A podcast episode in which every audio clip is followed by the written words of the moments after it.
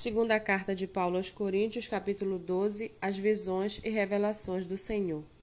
Se é necessário que eu me glorie, ainda que não seja conveniente, vou falar a respeito das visões e revelações do Senhor. Conheço um homem em Cristo que há 14 anos foi arrebatado até o terceiro céu. Se isso foi no corpo ou fora do corpo, não sei. Deus o sabe. Eu sei que esse homem, se no corpo ou sem o corpo, não sei, Deus o sabe foi arrebatado ao paraíso e ouviu palavras indizíveis que homem nenhum tem permissão para repetir. Desse eu me gloriarei, não porém de mim mesmo, a não ser nas minhas fraquezas, pois se eu vier a gloriar-me, não serei louco, porque estarei falando a verdade. Mas evito fazer isso para que ninguém se preocupe comigo mais do que vê em mim ou do que ouve de mim. E para que eu não ficasse orgulhoso com a grandeza das revelações, foi-me posto um espinho na carne, mensageiro de Satanás, para me esbofetear, a fim de que eu não me exalte. Três vezes pedi ao Senhor que o afastasse de mim. Então ele me disse: A minha graça é o que basta para você, porque o poder se aperfeiçoa na fraqueza.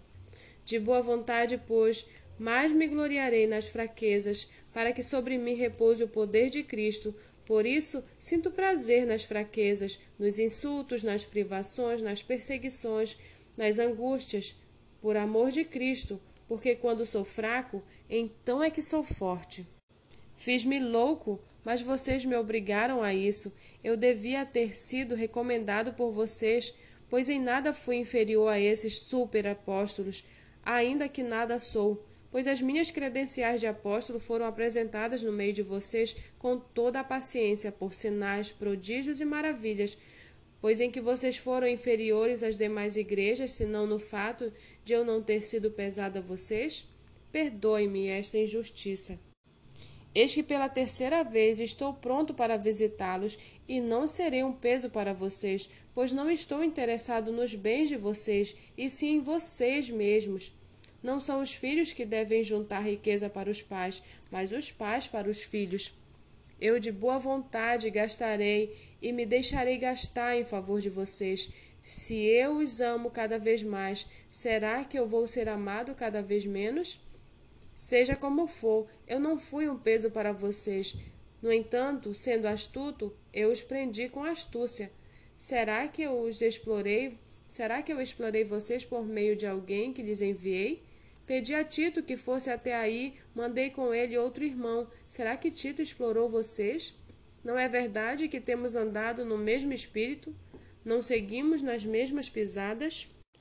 Há muito vocês podem estar pensando que queremos nos defender diante de vocês. Falamos em Cristo diante de Deus, e tudo isto, meus amados, é para a edificação de vocês, pois tenho receio de que, indo até aí, eu não os encontre na forma em que gostaria de encontrá-los, e que também vocês me achem diferente do que esperavam, e que haja entre vocês briga, inveja, ira, egoísmo, difamação, intriga, orgulho e tumulto.